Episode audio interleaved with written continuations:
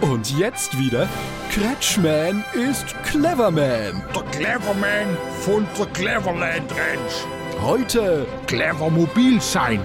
Und heute ist mein Sparpate Jogi Löw. Komisch, ich bin noch jünger als du und doch schon länger in Rente. Jetzt lenkt nicht ab. Also, wie ist man clever mobil?